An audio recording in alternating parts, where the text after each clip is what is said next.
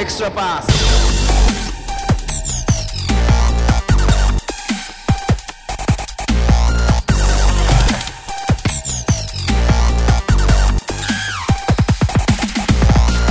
えー皆さん、こんにちは。エクストラパスポッドキャストです。ズボンです。宮本です。別冊です。はい。えっ、と、6段目ですか。はい。もう早くも第6弾ですね。はい。はい。いやー、今日も楽しみにしてたので、いろいろとね、お話聞きたいなと思うんですけれども、まあ、早速ね今、日紹介させていただきます。えー書道家の八戸幸太郎さんです。よろしくお願いしまよろしくお願いします。す。はいお。願いします。よろしくいお願やいします。ー、やっと、すいません、八幡さん、やっと喋れました。いやいや、そうなんですよ。そうなんですよね。あのーちょっと飲み行こうみたいな話を、そうなんですよね。えーしながらも、このコロナ状況によって、そうですね、ちょっと僕の、ちょっとこの何ヶ月かの計画の中で一番予想外だったのは、八戸さんにすぐ会えると思ったのが会えなかったことなんですけそどう、。軽くはちょっと次行こうかみたいな言ってたら、全く次がないっていう、この状況。そうですね、先がもう見えないこの 状況あでちょっとねそうなんですよね。はい。はい。ちょっとこういう形になってしまいましたけど、よろしくお願いします。はい、よろしくお願いします。はい。まあ、皆さんあのご存知だと思うんですけどもね、あの、まあ、僕とはレバンガブースターなので、一番馴染みがあるのは、あのね、えー今期のスローガンだった、あの、変われというね、えーあの文字を書いた方というね、えー紹介の仕方がいいかいいいいのかなというふうに思うんですけどもね、あ千ー葉哲司さんのね、あの、ビジュアルとかもね、担当されていたりとかしていて、まあ、いろんなクラブにね、こう、賞をね、なんていうんですか、提供されている方なんですけれども、もともとバスケがものすごい好きなんですよね。そうです。まあ、聞いてる人は、まあ、誰やねんっていうことだと思うんですけども、まいえいえあ、僕は、まあ、バスケと書道しか人生40数年でしてなかったっていう感じですか ね。バスケと書道以外何もしてこなかった人生なので、 そうなんですか。はい。まあ、なので、まあ、バスケの別に仕事しようって思ったわけじゃなくて、まあ、半分、まあ、なんて言いますか、趣味と言いますか、ノリと言いますか、まあ、あはいはいの、バスケだけじゃないんですけども、まええあ、あの、地元の、まあ、コンサドール札幌って、まあ、J リーグ、サッカーの煽り映像を作ったりだとか、まあ、そういうのもやりつつなんですけども、まあ、一つは地元愛ってことと、で、もう一つは、まあ、バスケ愛ってことですかね。もともと、あの、札幌出身で、 あ、そうなんですよ。札幌生まれ、札幌育ちで、高校の時から京都なんですけど、ええそれまでは札幌にいたので、その後大学と大学院京都で、でその後まあロンドンに引っ越して、その後ニューヨーク引っ越して、みたいな感じですかね。おーで、まあ、じゃあ、いろんなところに今、活動の拠点を置いてるみたいな感じなんそうでですす、かそうね。ですす。ごい。そういう形なんかもう、ですねグローバルすぎて、なんかちょっと想像つかないですけれども。え、ちょっと個人的に興味があって聞きお聞きしたいんですけど、ごめんなさい。全はい然はい知らなくて申し訳ないんですけど、そのロンドンとかニューヨークに行くっていうのは、はいやはい。っぱりそのアート的な部分で、あ、そうです、そうです。っていうことですかあのーまあ、アーティストとしてやっていく上で、あのーまあ、どっちが、あの、マーケットが大きいかっていうか、まあ、盛り上がってるかっていうことですよね。だから、スポーツも一緒だと思いますよね。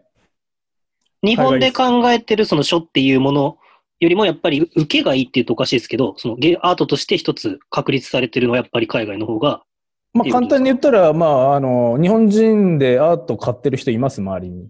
いや、いないですね。です、そうっいうこてということですよね。いやす、ごくシンプルに分かりやすかったです。 そういうことですよ。だから、逆にじゃあ、アメリカの子供たちはみんな外で何やってるか、バスケやってますよね。コートに、外にコートあるから。はいはいはい。でも日本の場合はやっぱ少ないじゃないですか。それとはもい同じような感じで、結局あー受け入れなるるキャパの話なんだと思うんですけど。なるほどえーでも、あの、千葉ジェッツのビジュアルとか、レバンガのとか見てると、ああいうのがもっとこう出てきてほしいというか、まあ、ちょっとあの変わっちゃうんですけど、はい。あれは、あの、今シーズンの開幕でしたっけはい落語が最初に、はいはいはいありましたねドンって出てきたりとか、横浜アリーナではいはいはいああいう、要は和と、あうの、んスポーツ、和のアートの部分とか、文化っていうものと、スポーツの文化っていうものの、混じり合わせっていうのは絶対に面白いと思うんですけど、もともとあの部活とかでスローガンとか旗とかあのウィンターカップ見てもありますよね。ああ、確かに。うんだから、達そういう意味筆な感じでこう達筆なんか書いてますよね、スローガンっていうか、まあチームのポリシーみたいなのを。はなので、スポーツと、まあ、書道っていうのは、もともと親和性、日本においては高いと思うんですよ。うーん。ただ、ちょっと一歩間違うとダサくなっちゃうので、あーそのあたりはチームをどういうふうに見せたいのかとか、あの、話をしていく中でどういうふうに表現していきたいのかとかっていうのは、まあもちろん話を、打ち合わせをして、それでまあみんな、まあブースターも、チームの選手もは、いスタッフさんも一段となるもので一つ決めていこうっていうような感じでは考えてますね。確うかに。んそうですね。いや、でも、そう考えると、本当に今シーズンの変われは、すごい刺さるフレーズだったなっていうのを。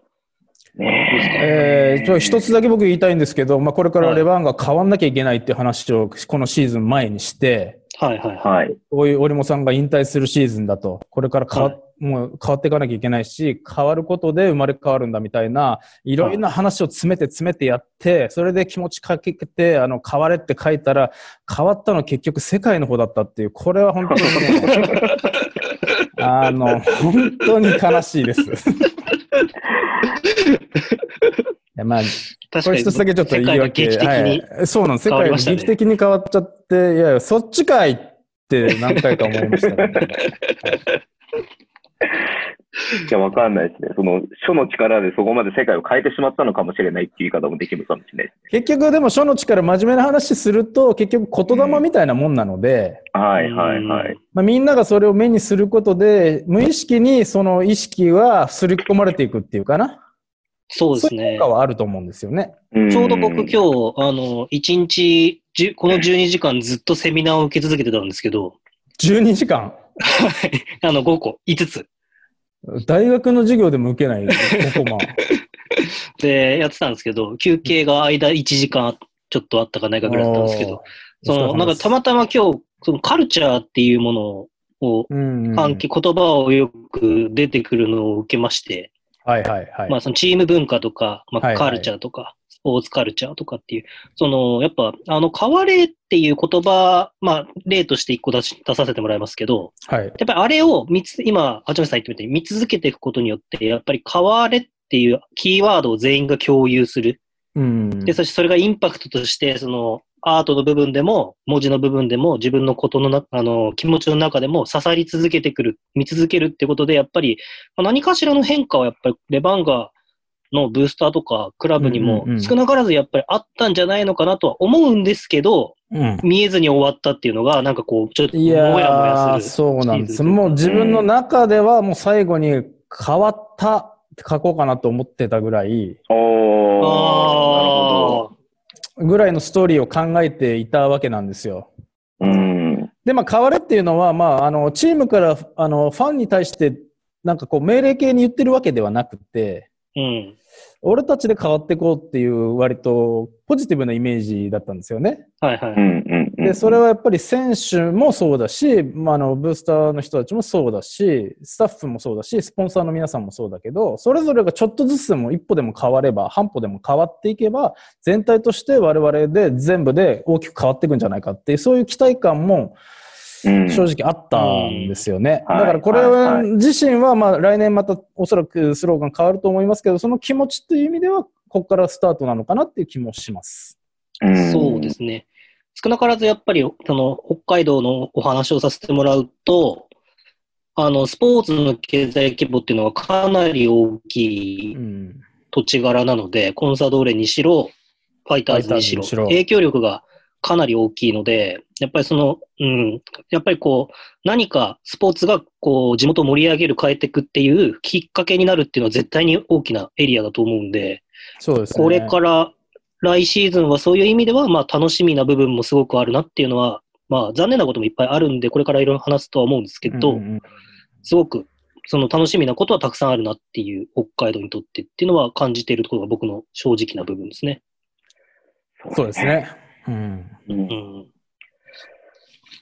いきなり宮本さん、今日ちょっと真面目すぎませんか大丈夫ですかいや、 なんすか、いつもいつも真面目ですよ、僕は。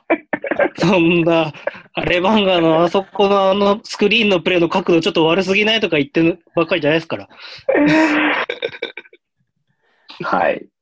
まあでもそういう、なんか改めてね、実際にこう書いた方のそういう気持ちというか、まあそこを聞けてすごく、なんか僕と、まあ僕は本当に物産なので、まあそういった部分で今すごい貴重な経験をしたなっていう感じがあるんですけれども、実際あれですか、結構北海道でレバンガの試合をずっと見られてたんですかまあ、基本的にまあ書く前に関してはシーズン前、シーズン前のまあいろいろ準備がどっちかというと僕たちの仕事のマックスというかシーズン中なわけですよね。まあ、その GM のあの移籍の情報も含めてですけども、はい、だからシーズン始まる前が割とピークで、始まったら割とホッとできるっていう部分だと思うんですよね。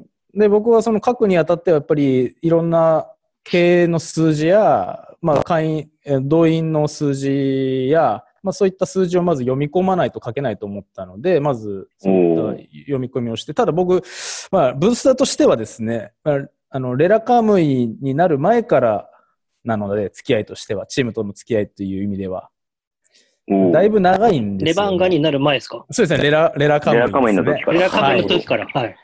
なので、まあ、ある程度頭には、まあ、情報入ってるんですけども、うん、その中で、まあ、もう一回、新しく、まあ、もちろん、あの、いろいろ難しいところもあるありますけども、ここから変わるんだってところで、その後はもうシーズンは大体札幌に入れるときは、ホームゲーム、アウェーゲーム、えー、関わらず、大体目に通して、あと観客数と、やっぱり観客数の熱意っていうか、こう、温度ですよね。熱感、熱感感じてどうしようかな、こうしようとか、次こういうキャンペーンやった方がいいんじゃないかとかっていうのを、まあ話するっていうような感じですね。なるほど。えー、なるほどですね。いいね。すごいな。深いですね。いや、なんか、昨日あれなんですよ。てか、これじ、あの、最初、平地さんあの、はいはい、 SI の、はい。はい、はい、あの、オールスターでお会いして、僕が挨拶させてた時に、僕すごい失礼なんですけど、隣見た時に、お、カバレの人いると思 って。いや、ちょっとね、その話、ちょっと、まあ、ひらちともしたと思うんですけど、ちょっと本当、はい、あの、うるさくて申し訳なかったなと思います。いや、違う。違う、違う、そう、本当に僕は、ちょっとうるさいですけど、やっぱちょっと最前列、最前列であんなにみたいな。いや、なんか冷静なこと言ってますよね。あの、マーケティングがどうとか、僕だったら、まあチ、チームの盛り上げるためにどうとか言ってるんですけど、見てるときも、ただのファンですから。お見てるときもつい入っちゃうんですよね。いやでもそれがでも一番すごいことです、うん、いいことですよね。うん、結局、そこはやっぱり、なんていうんですか、やっぱみんな、まあ、ディズニーランドみたいなもんですからね、やっぱり入っちゃったらもう、そこはもう、その世界ですよね。確かに。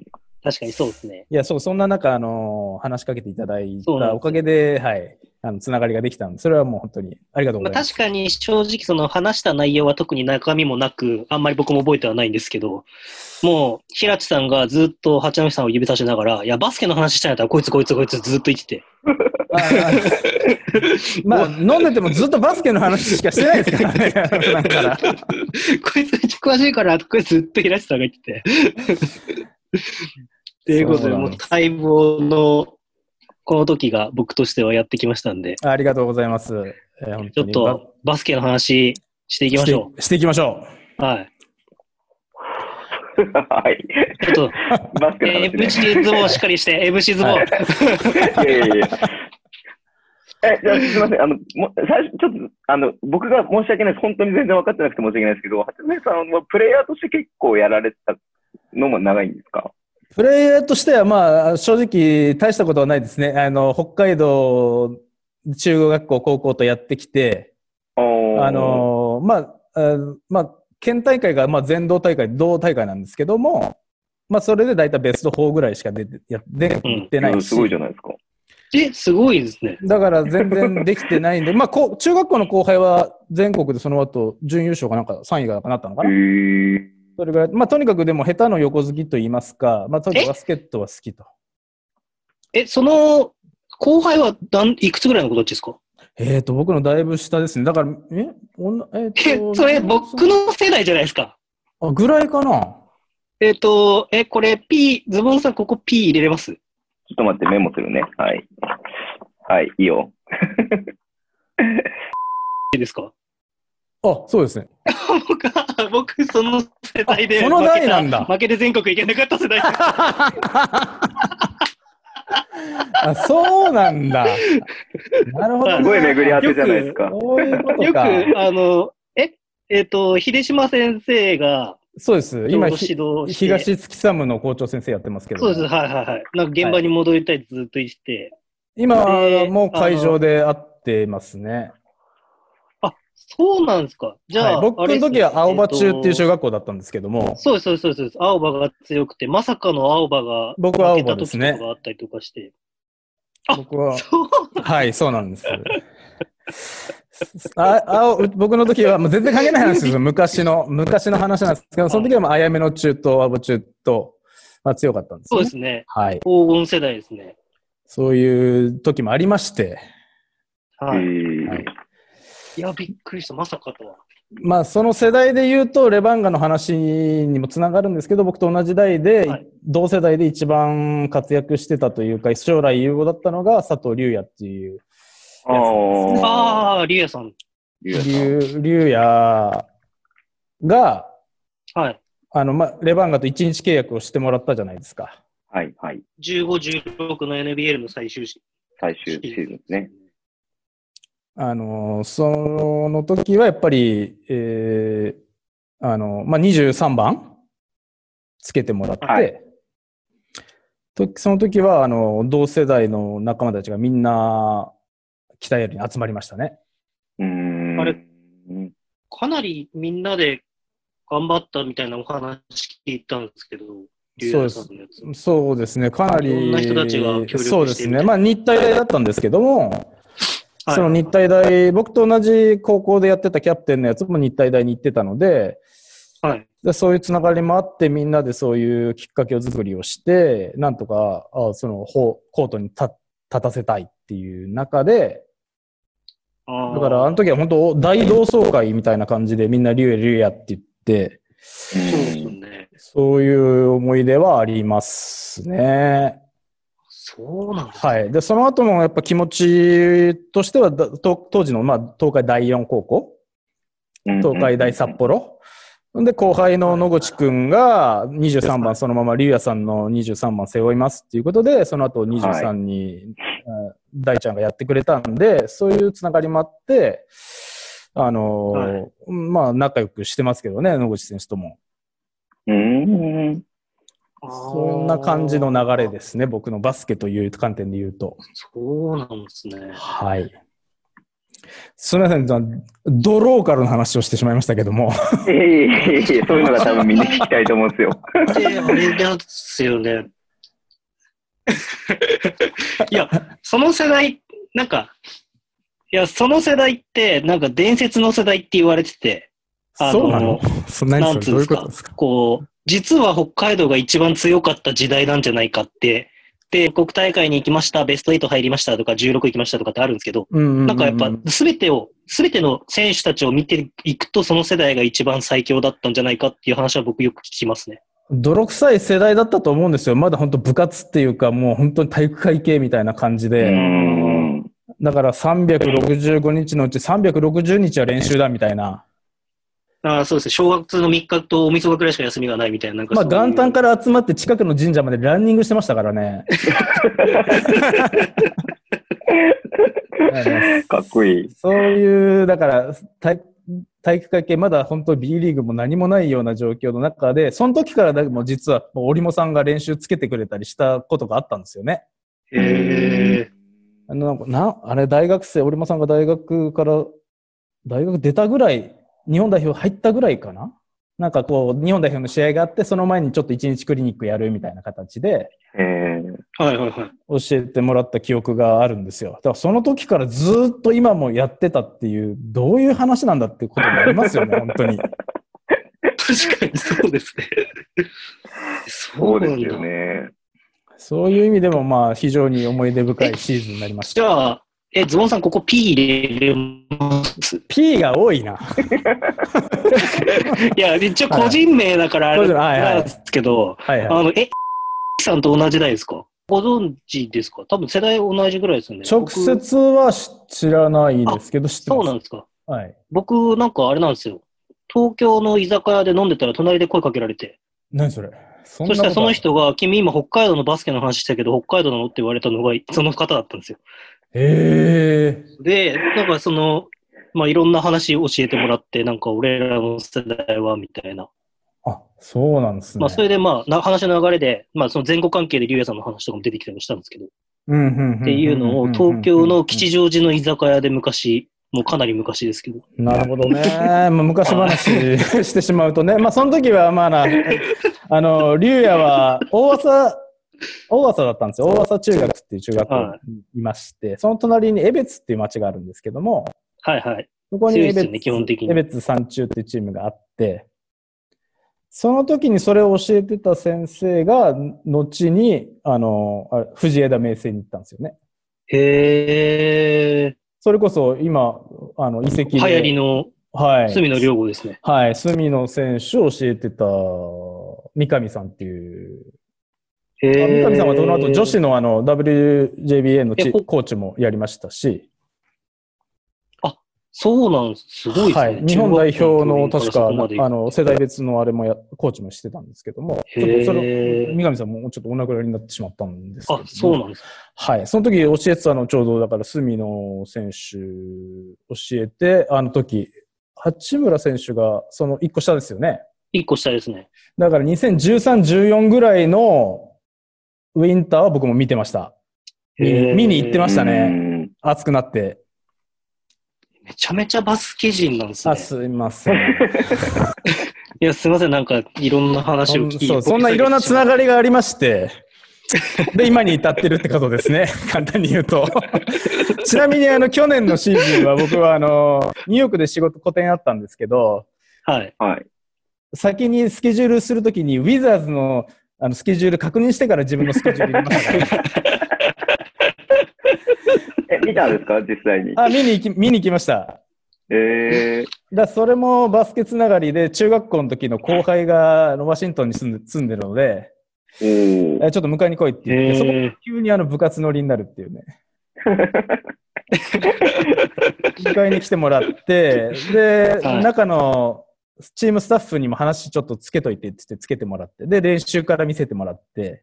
ええー、すごい。え、ウィザーズのですかウィザーズの、そうです。ええー、すごい。で、結構前の方で、ひたすら八村選手がフリースローの練習を黙々とするところからずっと見てましたね。あ、ちょっと、うん、やっぱ、シュートのループがやっぱ低いの気にしてんだな、みたいな、あの、ずっと思いながら、スキルコーチと一緒に、ちょっと、もうちょっとやっぱループ高くしたいんだな、っていうのを練習しましたね。え、ちょっと、八村さん、すみません、いいですか、はい、すみません、いいですか八村さん。はい、はい。あの、もう一回フリースロー行ってもらっていいですかフリースローのループほら、ズボンさん。ないないないない。いや、これ、あの、エクストラパス内でちょっと、もう、いざこざがありまして、 あの、今、うん、今思うと、そういえば、初のドサンコのゲストかもしれないんですけど、あそうえっと、ちょっとわかんない。出てくれた方いるかもしれないです。はい。あの、はい、ズボンさんが、いつも僕のフリースローっていう言い方をバカにするんですよ。ああ、これ何あるあるフリースロー、フリースローだって。そうですね。はい、あフリースロー。あ、フリースロー。一般的にはフリースローだろうって言うんですけど。はい、あ、来たこれ。もフリースロー、フリースローっていう、ね、フリースローですよね。な、は、ん、い、でもい いべ。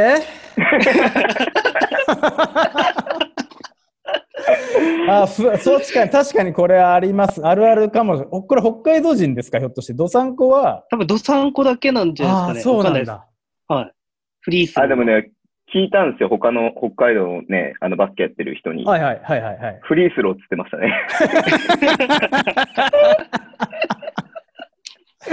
なんでも僕はそれ受け入れることにしました。今、八村さんが言ってるの聞いて、僕はもうこれは受け入れようと思いました。あの、レバンガブースターは絶対これ決ま決まりとしてありますんで、よろしくお願いします、フリースローなんで。フリースローでしょっていつも言ってたんですけど。フリースロー、フリースロー。あ、そうだな。これ北海道あるあるかもしれないな、ひょっとしたら。はい。そうなんですよ、ね、北海道のイントネーションかもしれないですね。はい、そう。あんまりなまってるって言われないからあれなんですけど。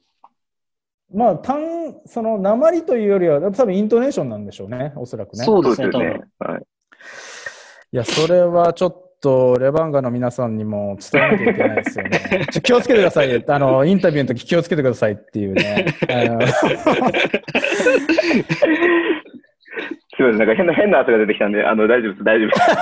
じゃあ、ちょっと、ちょっとあた、温まったんで、いきますか。いきますか、いきますか。はい。はいあの話、進みましょう。 レバンガですね。レバンガ、やっぱ注目して見られてると思うんですけど、今一番注目してる選手って誰ですかレバンが今一番注目してるのは、やっぱり一番仲のいい桜井亮太。あーあーずっと注目してるって感じですかね。注目してるというよりは、その、やっぱり契約するにあたって、やっぱりいろんな声があると思うんですよ。うん。スタッツがどうとか、怪我がどうとかっていう話の中で、結局でも B リーグ始まってから、レバンガの中で残ってる選手って2人しかいないわけですよね。まあうですね。そうですね。はい。桜井さんと田島朝日だけ、はい今はい現状。ははいい。で、やっぱりこれからもちろん味付けをいろいろしていくのは当然なんだけども、やっぱりその今までのことを分かってる選手もやっぱ必要だと思いますものちろんでそう、ですね。はい。そういう中で、まあ桜井はあの北海道人ではないんですけども、もうほぼどさんこみたいなもんなわけですよ。まあそうそうですよね。はい。 10年以上いるわけですからうんね。 10年以上いるわけ。キで、ャリアの半、ほとんど、ほとんどま。で過ごしてるわけですから。はい。で、やっぱり僕はこの、こういう普段と違う状況、コロナの状況を考えても、彼と最初に、桜井選手と最初にやったのが、あの、2011年の東北震災の時に、震災の時おにープロジェクトを立ち上げまして、えーそれで一緒にあの街頭で募金活動をしたりだとかへ、ー、すごい。えそれが最初なんですよね。はいーう。ん。で、そこからの付き合いなんで、やっぱりこういう時に彼のようなメンタルが必要なのかなと。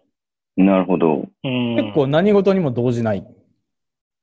うんうんうんうん。そういう人は、ベテランが一人いると若い選手が伸び伸びできるようになっていくんじゃないかなっていうような気がしてるので、うんまだ仕事はあるよっていうのも言ってるんですよね。なるほど。うん。で、もう一つは、これ、やっぱり他のチームも、今、移籍では、あの、いろ移籍情報いろいろ出てますけども、補強って、あの、いい選手を取ることだけが補強じゃないじゃないですか。はい。そうなんですよ。ね、いてくだいさい選手取れるチームって、ほとんどもう何個かしかなくて、実は主力に出ていかれないことにするのが一番の補強だったりもするわけですよね。うん。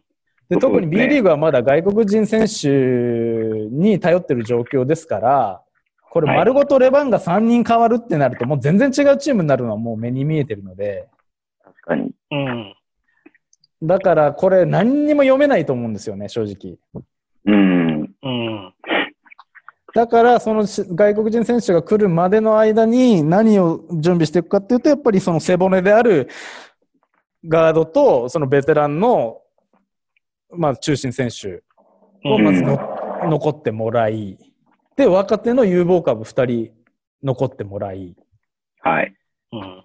ていう中で、ここから、じゃあ味付けするのどこなんだって言ったら、おそらく次が3番ポジションの日本人で点取れる選手うん。が必要になってくるんじゃないかなっていうようなイメージでいますけどね。なるほうんど。うん。いや、そうじなゃあ、んでこす。こ、本当に僕もこそうこなまんで。ですはある程度、八戸さんが今予想というか、お思ってる通りなところの感じに来てるかなっていう。えっそうですと、かね僕の、まあ、その、経済状況も、チームの経済状況も知ってる中で、大きなことは言えないというか、いや、あの選手取ってよって毎回言いますけど、あの、冗談とい うか、あの、まあ、あの、会議とかじゃなくて、あの、世間話してる時にですえよねえいや、あの選手、なんでと取ってくださいよとかっていう話を、まあ、毎回毎回してるわけなんですけども、その中でまさか玉木選手取れるっていうのは正直思わなかったですうー。よ。うんん。これは結構大きくて、旭川高校出身、そうはでいす。ね。はい一般受験で筑波に行き、はい。なんと中学でもバスケをやってなかったって、野球部でしたっけ野球部ですはいね、ですよね。彼は。で、ハンナリーズでも結構やれてる部分あったじゃないですか。うん。そうですね。スリーが結構入ったりとかもしましたからね。そうですよね。でも、スリーが入るようになったら、今度スクリーナーと 3&D でできるようになれば、まあ、そういう意味で、まあ、一丁化選手の代わりできるのかできないのかみたいなうん。ところで言うと期待は大きいですよね。若いし、うん。ドサンコだし。だ、あの、迷わないかどうかだけですよね。いろんなアドバイスとか、コーチからの指示とか、チームの変化とかで、はい。こう、自分をやっぱりまだ固めきれてない印象は京都でもあるので、京都の前の筑波の時からですよね。それでい言うや、とそうです。ね。うん。でも、あの、あの時はインサイドつくばをやってるけそうど、で代すね表に呼ばれたらポジションアップで、アップし結て局3 4番、みたい3な番とかそうでみすねたいな感じで、はいはいで、え、俺前向いてボールついたことないけどみたいな空気感満載な。はいはい。どこ動いていいのか、オフェンスの時そにうそうどこをどういうふうに動いていいか迷ってたの結構ありましたよね。うんなんかでも、本人はいつもインカレ見に行ったら、のんきにずーっと携帯ゲームやってましたけど、あだかーらいい意味でメンタリティもそういうなんか、ずぶとさもあるし、まあ、繊家細のさもある中で もゲームやってますもんね、今ね。確かにそうです そうですよね。なんかゲーム機これをはなあんかの立ち90上がってましたね。うんはい。えーだからこれから、その、新しいヘッドコーチになって、うん。走るバスケはい。を目指してるっていうふうに最初言っあの、就任の時の挨拶みたいのでおっしゃってたじゃないですか。はいはいはい。え守って走るみたいな。うん。それにどういうふうにはまっていくのかなっていうのはちょっと興味ありますよね。ーうんまあこれ僕のこ勝手なあれですけど、玉木選手は身体能力が高いんで、本当に守って走るだけだったらできるんですよ、絶対。うんうんうんうんうん。間違いなく。で、ランニングもできるし、なんたリバウンド絡まなくて、例えば、もう、まあ、例えばじゃあ3番で出たとしても、リバウンド絡まなかったら、本当に、リムランでセンターで先頭を走れるぐらいの脚力を持ってるんですよね。うんうんただ、本当にどう使われるかとか、例えばそこを臨機応変に使われてしまうと彼もパニックになってしまうかもしれないとかっていういろんな妄想はこうあるんですけど、うんだからなんかどういうふうに試合に絡むのかなとか、1年目はどういうふうに使うのかなっていうのはかなり鍵を握るのかなっていう。なるほど。まあでもあの4番ポジションというと、まあ、ファイパブ選手との使い方になるんですけど、タイプ全然違うから、なんうかんシチュエーションによって使い分けれるのはすごくいいと、いい部分なのかなって思いますけどね。そうですね。ち相手、対戦相手のスカウティングによっても変わったりとかっていうのもあるでしょうし。あと時間帯によっても変わるでしょうし。いや、でも、まあ、その、どうなんだろうなって思うのは、こう、どういう、今後どうな、補強がどうなるかは僕は全然わからないですけど、結構その、まあ話戻すと、りょうたさんの、あのープレイタイムって結構ありそうだなっていう感じの。ああ、今の感じで言うと、ちょっと頑張ってもらわないといけないかもしれないですね。そうそうですね。だから、年齢とかそういうことじゃなくて、逆に言うと、本当に柱として、コートの中でうも、ん。まあ、やってもらえる選手ですし、能力も間違いなくありますし、本当うんに多分コンディションとか怪我とかだけって考えだと僕は思うんですよ。今までこの2年ぐらいの不調というか。はい。はいはいはい。逆に、りょうたさんに関しては、早めに終わったのは若干ポジティブかもしれないなっていう、こあのー他の要因を除いて、りょうたさんだけにフォーカスすると、っていうのはあるかもしれないなっていうと、全然まだ来シーズン動ける体になってくるっていうメリットはもしかしたらあるのかもしれないなっていう。うん。まあ、怪我がなかった、その、シーズン終わりでいつもケアしてる部分、時間が長くなったっていうのはすごく大きいですよね。うん。あとはまあ、彼はやっぱりディフェンスうまいので、そうですね。ディフェンスでは、大事なところでディフェンスできる選手がいると、うん。まあ、4クォーター半ばだとか、うん、っていうところの使い方がすごく大事になってくると思うんですよね。そうですね。あとやっぱ若い本当に熱いっすよね。うんあと若い二人はやっぱり頑張ってほしいですよね。いや、頑張ってほしいですね。 僕、中野くんは今シーズンちょっと証明した部分はあると思うんですけど、内田くんはまだ証明しきれてないし、まだ持ってるんですよ、絶対。あの爆発するとき爆発するじゃないですか。しますね。いや、だって和製交尾ですよ。いや、和製コービーと言われ、ほえー東海大四の時に呼ばそうれ、ですよええまあ、その和後キ製ャ交プ尾。大学でもキ北海ャ道プにテンやってるわけですからね。そうですね。北海道に和製交尾いるなんて思わないですから。まあ、和製コービーではないけど も、ただ20点ぐらい取れるポテンシャル持ってるんですよね、実持はっ。てますね。持ってますよねあの、今シーズンの最後の川崎戦も15点あは取いはいはいっはたいんはでい。すけど、 15多点ぐらい取分ってましたね。はい。 15点から20点ぐらい取って平均2桁いけるだけのポテンシャルを持ってるはずなんですよ。はい。ただ、そ、の、なんていうんですかね、こう、課題となる面が、あの、プレイスタイルがやっぱりちょっと、今、ラストダンスやってますけど、はいそ。れこそ本当にマイケル・ジョーダン、コービー・ブライアント系統の、ワンオンワンウィンで。グでボールもらって、ワンオンワン仕で掛ドけ、リブル45度から仕掛けて、そうです、そうです、そうです。はいはい。っていうのが、今の、こう、それこそ宮永さんがどんなバスケするかはちょっと僕はわかんないですけど、はい。こう富士通前、前にいた富士通のスタイルをイメージすると、あそこでシュートほぼ打たないんですよ。あ、打たないですねっ。てなってくると、ペイン打たないです。あのーちょっと、今僕もブログ書いてて数字出してるんですけど、まだ全部バット出してないんで、あの、メモもないんであれなんですけど、はい。スリーポイントを、えっと、70何本かシュート打った時に、ペイント内が30何本で、スリーポイントが29本ぐらいで、ペリメーターが6本とかなんですよ。へえ。まあだか極らそ端れねレッドウェブが。あのー、レッドウェーブ考えたら、だってスリーポイントのシュート数、相当多いでしょ。そうです。442で、ぶっちぎりで、16試合で442打つんですよ。ああ、そうですよね。でまあ、あのー一試合平均29本ぐらいなんではそうでもないですよね、でも実は。違いますそう、33.9なんで、そんなに高くないんで、おそらく、まあ、その、富士、あの、テーブスが一番ちょっと納得いってないところは、多分、もう何パーか上げなきゃいけないっていうのは、まあ、うん富士通で関して言うとあれなんですけど、だから、レバンガがどれぐらい、こう、要は、どういうスタイルでやるのかっていうのも、内田いや、君のレ成バン長が曲逆線ににス影響を与えるなリー少なすぎでしょ。ないですよね。 いや、これ明らかに少ないは、ですよね。やっぱりスリーポイント打つバスケに今世界的になってるってことが一つと、でもう一つは、まあやっぱりし失敗して外してもロングリバウンドになる可能性が高いので、リはいはいはバいウンダーないチームにとっては、まあセカンドチャンス取り切る可能性はあるんですよね。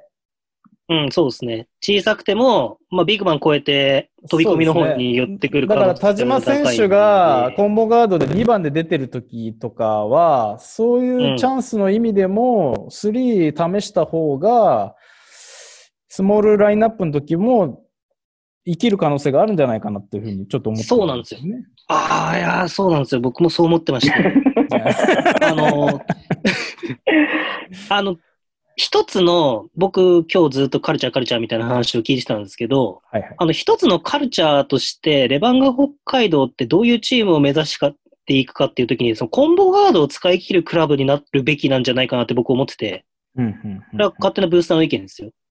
あの、だから、田島選手が、まあ、フランチャイズプレイヤーとしているときに、はい田島選手を、まあ、世界的に見たら2番で使うっていうのはありえないんですよ、う本来ん。まあ、ありえないですよね。うんはい。だ。から1番で使わなきゃいけないんですけど、ただ B リーグっていう環境とか、うん。まあそうのんチームカルチャーってことを考えると、僕は別に、まあ琉球さんとかがやってますけど、波里岸本みたいな、ラ。ラインナップみたいな、ああいうう、だからその、スモールラインナップでシューター、コンボガードを置いてってなると、内田君だとそこがちょっと大きくなるので、田島選手よりは。うんうん180ちょっとあるんで、だからそうそういうふうに、要は、その、まあ、そのカルチャーっていうところに無理くり、無理くりでもないですけど、くっつけると、はいあの、やっぱり、折茂さんっていう存在が一つの、まあ、レジェンドでありカルチャーなんで、はい。まあ、その2番ポジションっていうものは、レバンガにとって特別な場所っていうふうに考えてもいいのかなと。なるほど。なるほど。なってくると、まあ、そこに、まず田島がハマって、そして内田がハマってきてみたいな。まあ、中野くんでもいいですしっていう、こうなんか特別な一つのエリアみたいな場所を作り出せたら面白いのかなっていう。やっぱり身長的にはでも内田選手、一番やらしてもいいんじゃないかって声もあると思うんですけそうそうど、なんですプよレースタイル的にはやっぱり2番の方がいきますよね。 2番の方がいきます僕は思ねうって。す。ん。ただなんかちょっと、まあ古い時代の話をすると、まあアレン・アイバーソン的な感じとか、こう、うんエリックス コのアレン・アーイバビーーソのン。次はアイバーソン。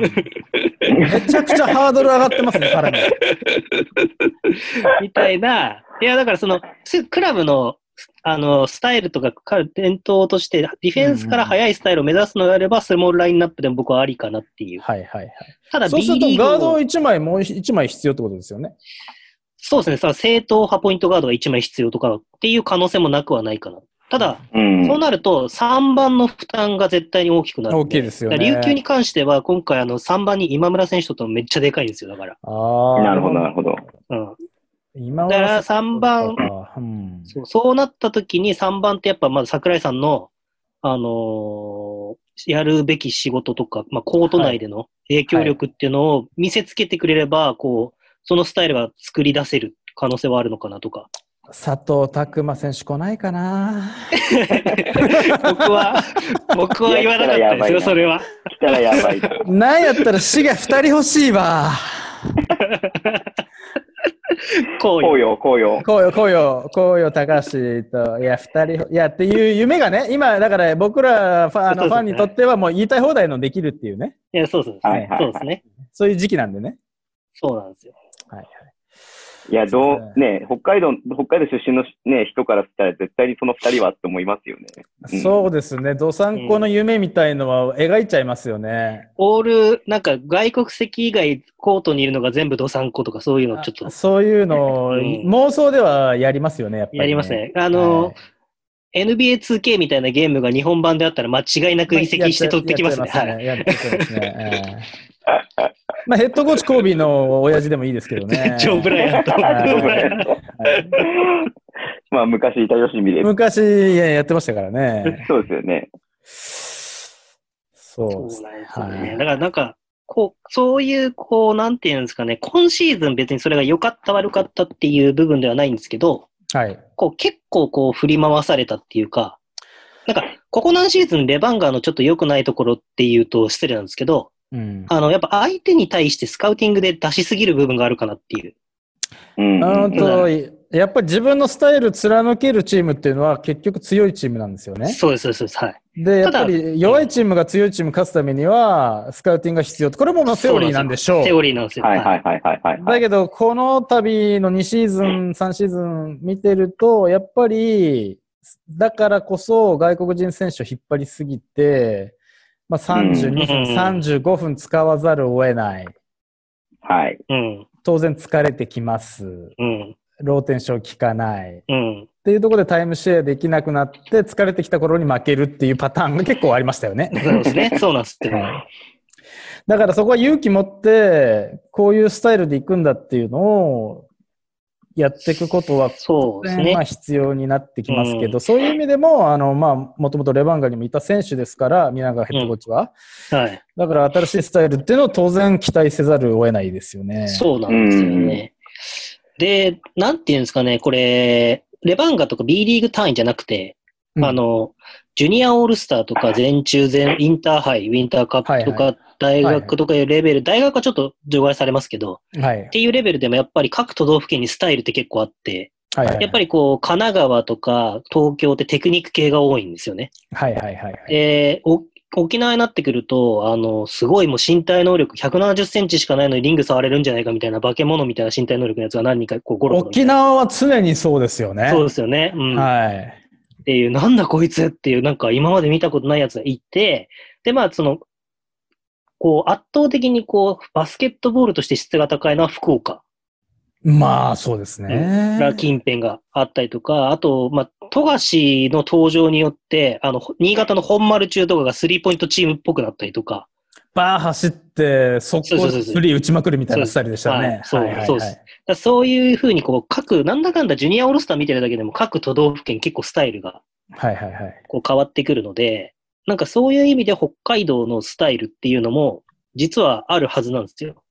あーちょっと秀島先生にちょっと文句言っておきますね、それはね。そうですね、秀どう島考先えて生。んですかどう考えてんですかっていう ね。なんか北海道バスケットボール協会のお偉いさんみたいですから、はい。言ってそうですますそうですはいはいいやーそうなんですよね。いや、いやだそかうでらすなんね。かそそのうれ、ん。それいいところと、あの、難しいところはあって、はいい。や、これ、あの、サッカー選手とかバスケット選手と、まあ、あの、僕の仲いい地元の選手と、まあ、飲みに行くときにこういう話になるんですけど、はいはいはサッカーどうなのって話をして、ユースっていうのがありますよね。い。うん。で、バスケットはまだ、あの、部活っていう段階じゃないですか。ユースもあるけど、はいはいはい部活の方が強くて、そうすると、うん、ユースだとやりやすいんですよね。コーチを下ろして、ああ、そうです15ねカ。テゴリーからこういう戦術をやっていくと。だから、チームの、その、カルチャーみたいなのができるので、トップチームに上がった時もすぐ適用できます。確かに。ちこれいいんじゃないかちょうど、コンサが、ヨモさんがあれやってて、そうですね。ドワダダダって8人ぐらい上げてっていう上げて、もう割とフィッとするんですよね。うんでもこれ、ダメな部分もあるよっていう話を聞いたんですけど、バルセロナはそれやってますよね、ずっと。バルセサッカーで言うとはいはいはバいルセロナ。だけどこれ、他のチームに移籍した時に全然ハマなかったりするんですって、能力高い。おーなるほどね。それ、もうそれはリスクが大きすぎるから、その形にはめるのは良くないと。戦術にはめるのは。そうじゃなくて考え方を統一しようっていうのが最近の流れみたいですね。うん。なるほど。でも、今のお話聞いたら、僕ちょっとなおさら期待してしまうのが、はい。その宮永さんのやっぱり、まあ、バスケットボールの根底というか、本質って、ディフェンス頑張って走って、簡単にレイラレイアップとかダンクで点取るっていうのが、まあ、ベターなものだと思うんですけど、みんなそうなんですけど、うん。なんかやっぱ東海第四の一つのスタイルが、こう、ディフェンスガッチガチ、こう、頑張って、鬼走るみたいな、っはいはいはいはいはてい。いうスタイルなんで、はい、なんかそういう意味では、まあ一つの指針ってあの高校が持ってるのかなっていう。まあ、長野監督の時からずっとそうですね。そうですねはいこれについては。で、まあそれに対して、こう、対抗してた、まあそれこそ、僕の時だと大浅高校とか、はいはい。ちょっとした後日大とかの、もう日大一人の長野先生、はい。はいはいはい。とかだと、逆にそこにスリーポイントをもう先に打たせて、はうんい。で、、ビッグマンでランニングリバウンドさせて、うんうんうん。で、それでももう一回シューターに打たせて40%入れば3本に1本は絶対入りますから、みたいな感じでこうスタイルを構築していくとかっていうランニングプレこれ、だから、能代の劣化場面ってことになっちゃいますよね、そうすると。ー。ああ、まあそうなんですよね。で、結局走、守って走るってスタイル、これ東地区で考えると、B リーグに戻るんですけど、まあはい渋谷ですよね。そうですね。あるい今は、一番ハマってるのは、ですよね、変わうっんた。あれ渋谷に行ったやついたなっていう思う んですよ。みんな、それやるなら、あそれやるなら欲しいわっていたよねいう。いやいたよねいいやついたよね、みたい な。帰ってこいよってい うね。あれ、ガードぬ一人、あれ、枠あるぞみたいな ね。と思わざるを得ない一人のはいブースターがいますよ、ここに。はい。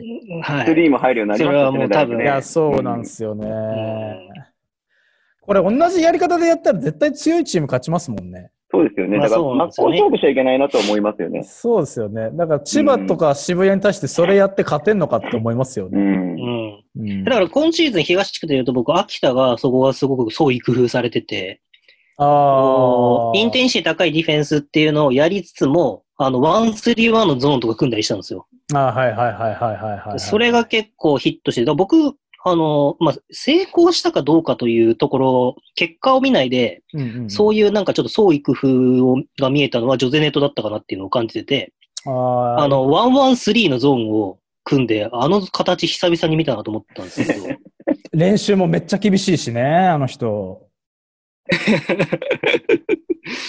そう。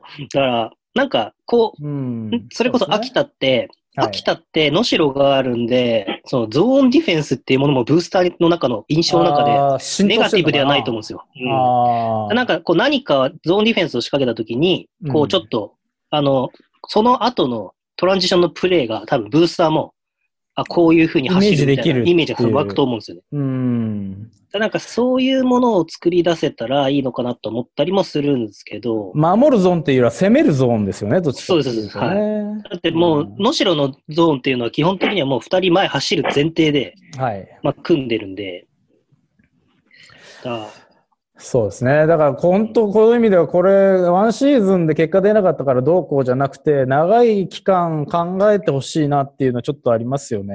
ん、はいそうですね。 3シーズン後ぐらいに結果出たら、それでもう結構いいなって思っちゃうんですけど。うん。だ極論ですけど、その、僕は今し来シーズンか、そんなに勝てなくても、まあその、現状の補強で牧選手、えー玉木選手っていう結構まあカムバックした選手と地元の選手っていうのを取ってきた時点で、うん僕はもう結構成功と言っていいんじゃないかなと。まあ、あとは思って橋ます本選手が継続っていうのも、こうれん、柱としては大そうですきいですね。計算できまくるっていうか、うん。やっぱ彼すごいところは、やっぱり、あの、練習でもめちゃくちゃ声出してるし、へーあと、試合前とかも、あの、まあ、僕も裏の方でちょろちょろししてるんですけども、はい。せんあのチームのスタッフとかみんなとハイタッチとかグータッチして、こう、盛り上げて登場するんですよね、コートの中でうえー、ん。そういうのってレバンガ今まで正直あんまりなくて、えあーーレバンガってどっちかって選手もチームも、なんていうんですかね、割と静かっていうか、まあ、ブースターもそうなんですけど、うん。まあ、北海道っぽいですよね、なん かちょっと。まあ、ブーイングとかもしないし、あうんんまり。っていう感じだったんですけど、やっぱ橋本選手来てからは、こう結構熱がこう一度ぐらい上がったなっていう感じがするの。いや、橋本になったら、それこそ秀島先生は橋本に負けましたから ね。福岡桃地に。2年生の。 2年生のね。でも途中で骨折しちゃって、橋本が。そうだ、そうだ、そうだ。で、決勝トーナメントで当たった時には勝ったんですよ。そうで、その時に、秀島先生。が天下宝刀で出したゾーンが、あれ、スリーツーゾーンです。スリーツーね。はい。僕らはそれにてんてこまえされて4点しか取れませんで した。2クォーター、第2クォーターで4点しか取れなかったです。あれ、コーナーにボール集めれなかったんですかそそこ集、めると全然いかなかったです。あーコーナーにボール集めてから攻略するのがセオリーですからね。そうですね。でもコーナーに、僕らその戦術としてオーバーロード使ってたんですけど、コーナーに、そのオーバーロードするのは札幌全市でも当たったんですよ、僕ら。あああで、前者の時は2点差で、で、41対30、あ、41対3 43か。で、負けちゃったんですけど、惜しかったですね。そうです。で、その時はゾーン組んでこなくて、えで、そこでゾーン組まれて、コーナーに僕らがオーバーロードする戦術持ってるのしてたんで、ー、うんうんうんそのコーナーに寄せ方がもう絶妙で当時。ああ、なるほどですね。出そうとすると真ん中にいるビッグマン が結構手にかかるんで。弾いてはいはいはいそう。で、そのまま持ってかれてレイアップ決められるっていう。何の話をしてんだっていうことなんですけ ども。いや、ただ本当あの、バスケットも、北海道のバスケットもずっとまあ、弱かったんですよね。あの、うん弱かったんですけど、僕らの時代は本当にそういう時代だったんですけど、その時から、当時から、当時、あの、衛星第一放送 NHK の、はい。 NBA が、衛星第一放送で放送されてた時から、僕らに NBA を見せて、 へえ。えーそれで、あの、視聴覚室でみんなで見るんですけど、視聴覚室はい、ビデオ、ビデオテープを。 ビデオテープが持見ってれるきて、は唯い一。。はい。で、僕なんかは、あの、新しいディフェンスとオフェンスの動き方ちょっと考えとけみたいな。次の試合で使うから、新しいフォーメーションを考えとけみたいな感じで、そういう勉強もしてましたね。ああ、そうかって、でも当時、僕の時は2001年の全国大会、はい。 2002年か、だったかな、の全国大会ですけど、あの当時すでにトレーナーを専属でつけてあーて、つけて。まあその仲いい方、多分、あの、ボランティアでやってくれてるんだと思うんですけはいど、はいそはいはいはいの家でやるトレーニングみたいなメニューとかも全部あって、それを北海道バスケットボール協会にフィードバックしてるんですよ。で、これをやって全国で一応3位になったみたいな。はいはい。だからそういう、やっぱり積み上げしかないんですよね。うんやっぱり一個一個積み上げてって、スタイル作るって、これだから一朝一夕でできないことなので、うん。なので、やっぱりこれから、その、ほ北海道っていうチームがトップチーム、レバンガがトップチームがあって、その下のカテゴリーの学生の人たちがいるっていう中で、ああ、あれを目指すんだっていうふうにみんなにこう思ってもらいたいし、あそこに入ってあれをやるう、んあのプレーをやるんだみたいな、うん。うん。こう、あの、あの、レバンガがあのディフェンスやってる時は、俺はあそこのポジションでこういうふうに動くんだみたいな、そういう観点を持てるような盛り上げ方ができれば、一番嬉しいやいそうですでね。そう、本当にそう思いますね。も正うあれ直、その、僕の時に、僕が中高生ぐらいの時って、あの、コンサドーレはもう当時からユースがあったんですけど、はいはいはいはい。ユース強いけどトップが弱かったんで、も J2 に落ちる記録とか持ってるとか、はいはいはい相川新井のツートップの時とか、はいはい美女とかがビボランチやってた時だったんですけど、はいはいはいはい。そういういうふうに、あのー僕ら世代は藤田聖也と西大吾なんですけど、あと、竜15にはマイク・ハーフナーもいたんですけど、うその辺が強かったのに、はい、強かったけど、結結局。局、実は高校の後輩なんですよね、僕。そうなんですかあ、あ、じゃあ、あそこの高校なんですね。あそこの高校なんです。まあ、はいあの仲良く仲良くさせてもらってますよ、大悟も。その僕がそあうなんので先輩風吹かしますからね、そこは ね。 いやでもそういう、やっぱり積み上げですよね、本当に。あの、結う局ん J リーグもここまで20年以上かかってきてるわけで、うん。それでようやくそのコンサドーレも B2、あ、B じゃない、J2 に下がって J 上がってエレベーターチームって言われながら、うん。で、いろんな改革をして、ようやくここまで形作ってきてるので、やっぱり我そう々、でレバンガもそういう、やっぱ10年、20年のスパンで、視点で考えて、もちろん試合に負けたら悔しいんですけども、いそこで、うんまあも、その時は感情を爆発させながら、ファンは。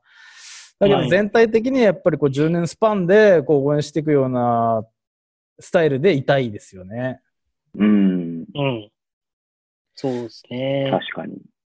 意外とでも、あの、B リーグ見てても、ドサンコの選手結構頑張ってますよね。頑張ってます。だから、ポツポツいるんですよね、実はね。今僕結の、構僕の調べで27人ドサンコが B リーグ B3 まで行えっそんないます ?20。あ、そうですか。はあ。て、で、まあ一番上が、えっ、と、柏木さんの82年生まれかな。で、一番、はいあ一番下は田口くんかなエクセレンスの。あー22か3ぐらいか2なか3ぐらいですね。うん。はいうんうんで、彼は、あの、アップルスポーツカレッジって、専門学校から入ったんで、20歳ぐらいから B リーガーなんですよね。えー、なるほど。はい。だから結構、その、いろんなところで頑張ってるんで、うんうんうんうんうんなんかね、まあ、そんうん、な1回ぐらいオールスターとかで、こ今回の北海道オールスターの時に、北海道先発対 B リーグ先発をやってほしかったですけ どね。 それで言うと、琉球選抜面白そうですね。あ、だあれ来再来年になっちゃったんでしたっけ沖縄のオールスターって結局。今年や,、そうなんですよね来やんない次んでのすよ、ね次。の次の次になっちゃったんですよね。そうですよね。ね、いうん結構沖縄オールスターも相当面白いなと思いますけどね、そう考えたらね。いやー、面白いと思いますね。アメリカバスケみたいなことですよね。うん。いはい、や、そうあなんです北よ。海道選抜と沖縄選抜では面白そうじゃないですか。ああ、はいいですね。北海道、いいですね。北海道はもうゴリゴリ走る、頑張るみたいなバスケで、それをなんか沖縄の子たちがノールックパスで一瞬にして砕くみたいなね。そういや いう、ー、イメージ湧きますね。そういうイメージが湧きますよね。沖縄の方がプレイスタイル的にはかっこいい感じかが。っこいいですよね。当時からうずん。っと。だってもうジュニアオールスターの時の北海道のチームスローガンが頑張れドサンコが10年ぐらい変わんないですやよばいでしょ、それ。それ変えた方がいいな、マジで。書き直したい。 書き出してください。あそれはダサいんじゃないって、さすがに。ただ、一時北海道が今の25、6ぐらいの子たちの時は、ジュニアオールスターでも優勝したりとか、誰の代ですかそう。どえっ、と、ニヒラとか、ああー。あニヒラの時が3位かな。なるほど。 3位になったりとか、あのー志村三兄弟っうんうんうんうんてうん中央中学校に三つ子がいはいはて、はいはいはい100な小学校の二条小から170センチぐらいあって、三つ子でさ速攻出してくるみたいな子がいたんですよ。はいはいはいはいただちょっと高校に行って、まあ聞かなくなっちゃったんですうけど、まーんあそのそこは詳しくは言わないですけど。なるほどね。うん、だからその北海道の子って、まあ、それ県外、あ道外に出たんですけど、うんうんあのー成功事例として道外に出て成功したって事例が実はすごく少ないんですよね、高校で。その高校で出る出ないっていうのは別に自由だとは思うんですけうど、だかんらその、それこそ田島朝日北陸に行って僕は成功事例だと思うんですけど、はい。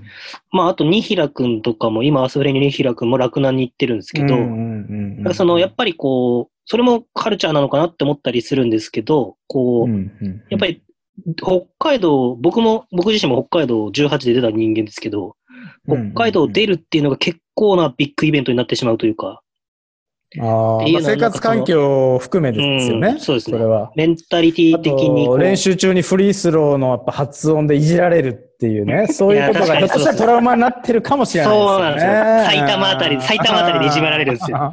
え何フリースローって何えフリースローってな、え、何何何みた いな。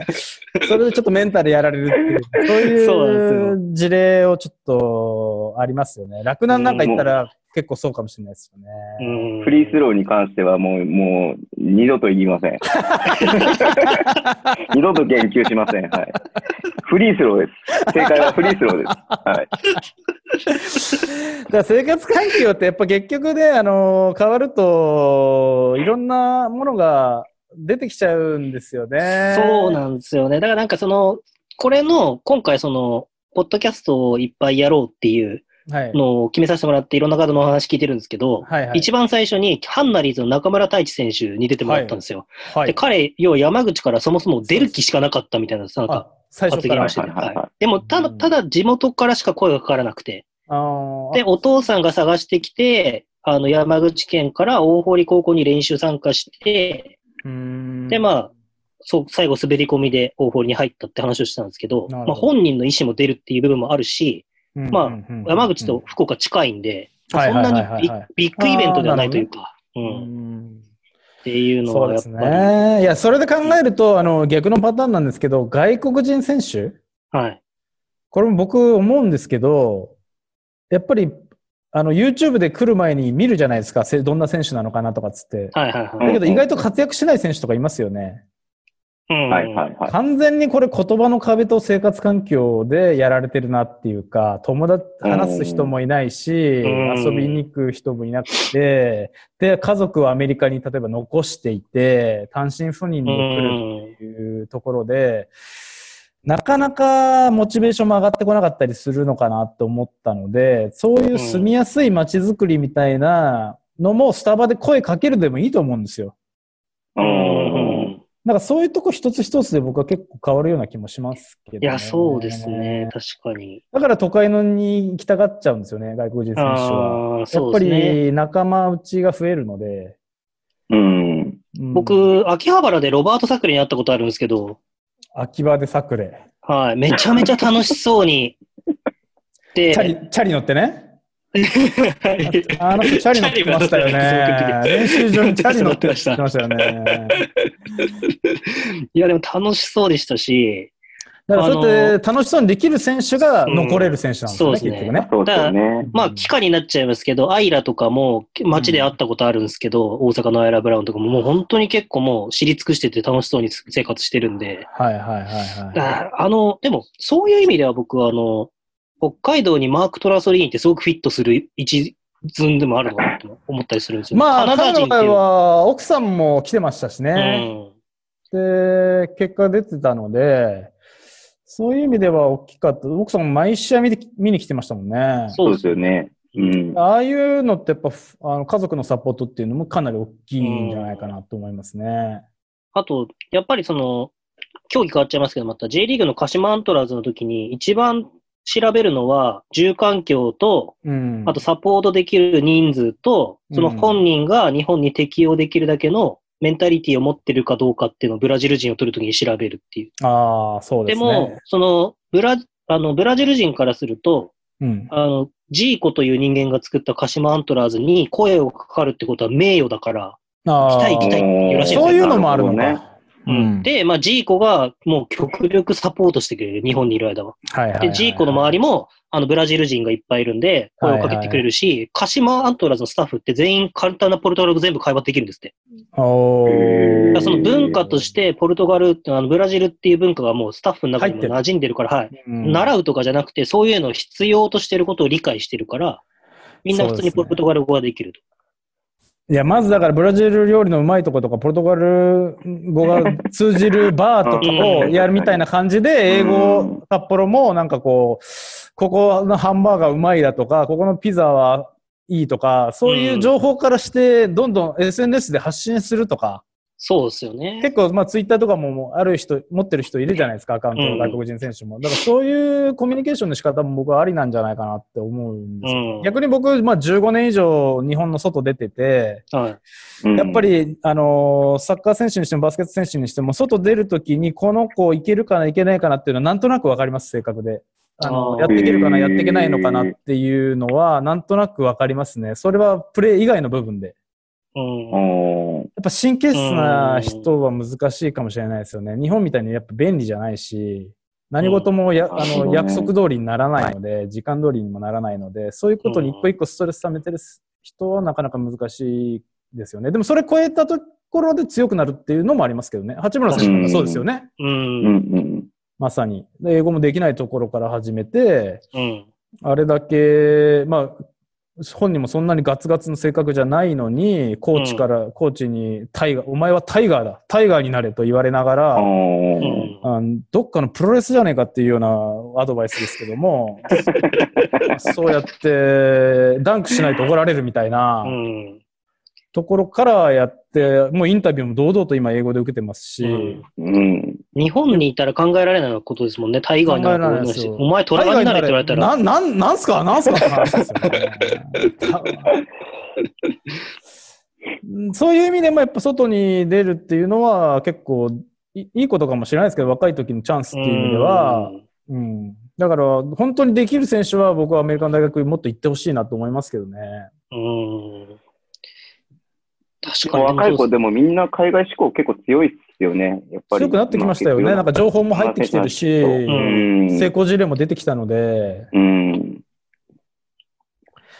いいことですよね。いいことやでっすぱよりね。違う文化を学んでっていうところもあるし、は人間的な成長を考えたら絶対にね、行ったあり方ますよが、ね。ねだから、ね隅野帰ってきて選も手なんてあれですよね、あの、藤井、藤井の名戦の時に無双してたけど、あ、メンタル弱いなと思ったんですよ。うんうんうん。変えられる時の態度とか、うん。ボールがアウトになった時のボールの扱いとか、で、あ、メンタルこの子弱いなと思ったんですけど、アメリカ行ってからやっぱりプレーみたいなの変わりましたもんね。いや、全然違いますね。まずディフェンスを普通にするようになりましたね、ちゃんと。はい。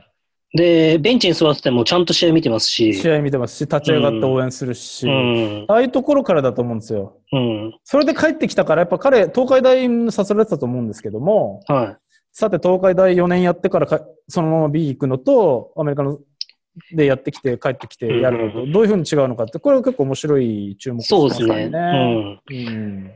日本にいるとやっぱりその、いい悪いどちらもあると思うんですけど、どうしてもこう、エースはエースで育てられてしまう部分があるんで、多分ミニバスからエースなんでしょうね。そうなんですようね。ん。だからなんか、よく昔あの、プロ野球なんかよく言いますけど、あの、プロ野球に上がるやつは高校時代の4番でエースしか、ピッチャー ?4 番でピッチャーか。エースしかいないみたいな。全員ね。が全員上がって、で、そこで挫折して、ダメだ、俺ピッチャー無理だってやつが、ショート行ったりとか外野行ったりとかっていう、要は、はいなんか、流れっていうのは、やっぱ競技力が高いからだと思うんですよ。うん。それが成功してるのは。にアアメメリリカカでで言言ううみと、んななあれじゃないですか、ポジション7だった、あ、ポジションありませんでしたっていう、みんな言いますよね、インタビューでん。か、バスケっ全部やっててましたね、。まだ全部やってましたみたい なね。わからんですよ。バスケってでもまだ、それを大事に大事にまた育て上げて、育て上げて、育て上げてみたいな感じっていうか、あー、こう、向こうでダルビッシュ有が球を投げてて、俺通用しねえやってやつにピッチャーをやらせ続けるっていう文化がないと思うんですよ。うん。誰かが声をかけて外野やらないかとか、だからそれこそファイターズで言うと糸井とか、はいはいはいはい。全然コントロールダメだったけど、ああーんだけ肩だったら外野がっていうふうにな足速いし、みたいなね。うんうん。だからひょっとしたら背高いからセンターとか、そそうでうすいうことじゃないのかもしれないんですよね、うん本当はね。性格的な面もあるし。うん、こう、指導環境とかもこう変えていかなきゃいけないのかなっていうのは、まあ当たり前の話なんですけど、うん。こう、なんていうんですかね、こう、東海に今回河村くんとかも行きますけど、なんかうん、大倉くんとチームメイトになるわけですよ。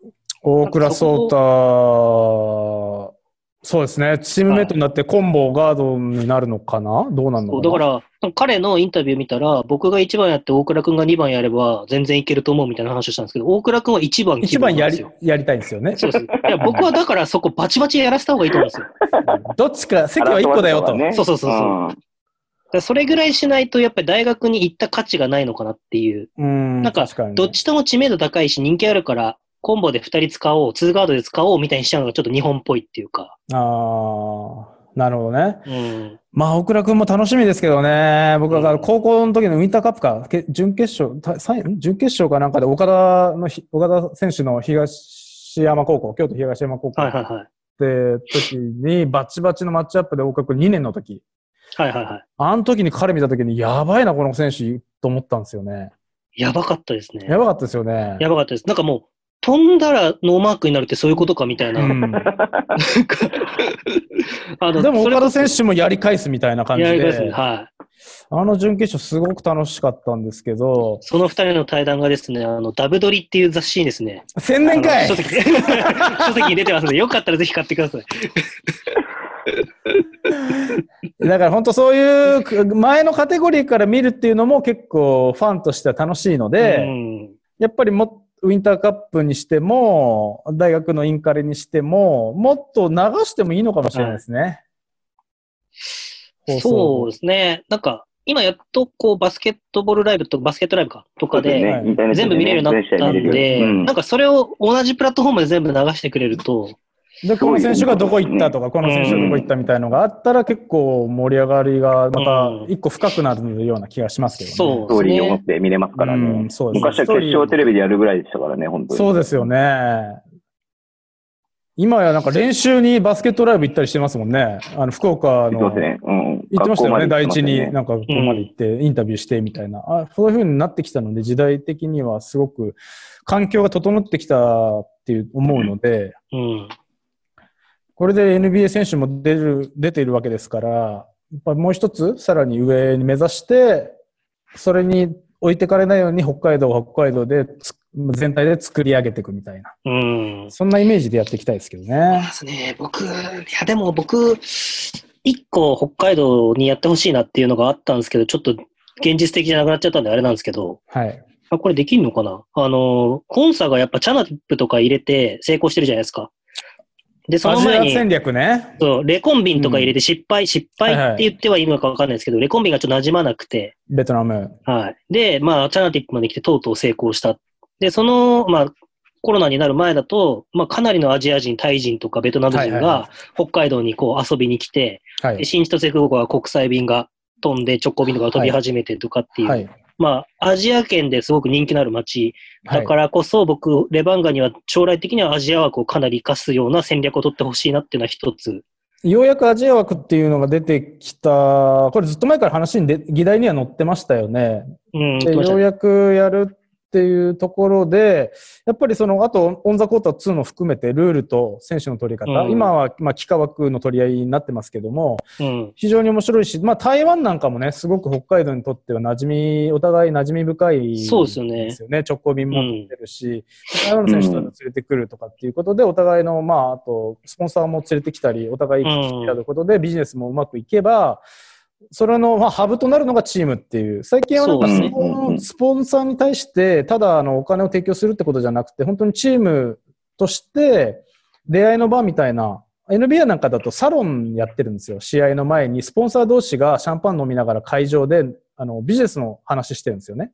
えーこうドレスとか着て、あの、スタキシードみたいなの着て、ちょっと社交場みたいな感じ、はいはいはいは、はいでそういう中でこうシャンパン飲みながらゲーム始まるまでお互いこう話してあどあどサポあのどっちもサポーターっていうかそのスポンサー同士なので話が早いっていうかうい。うんうん。んで話し合って新しいビジネスそこから生まれるみたいなうん。そういうことってあるのでそういうサロンの場としてもこれからアジア展開していくためには、まあ、僕で言うとそのわざわざ落語をその B リーグでやったりするのも漢字とかやってるのももちろんあアジア向けの戦略の一つとして親和性あるなと思ってるんですよ。う。うんうん。ん。やっぱり、じゃあ B リーグにわざわざ、あの、アジアのファン、その選手がいるチームに、うん。で、観光もしながら、ちょっとゲームを見て、自分の自国の選手を応援して帰るみたいな、ツーリズうム、んスポーツツーリズムみたいな、そういう展開は非常にありえますよね。そうですね。なんか、ヤオミン入れます京か都ヤオミン。ヤオミン。まさかのカムバックヤオミン みたいな。いや、あの身長だったらまだいけるかもしれないですね。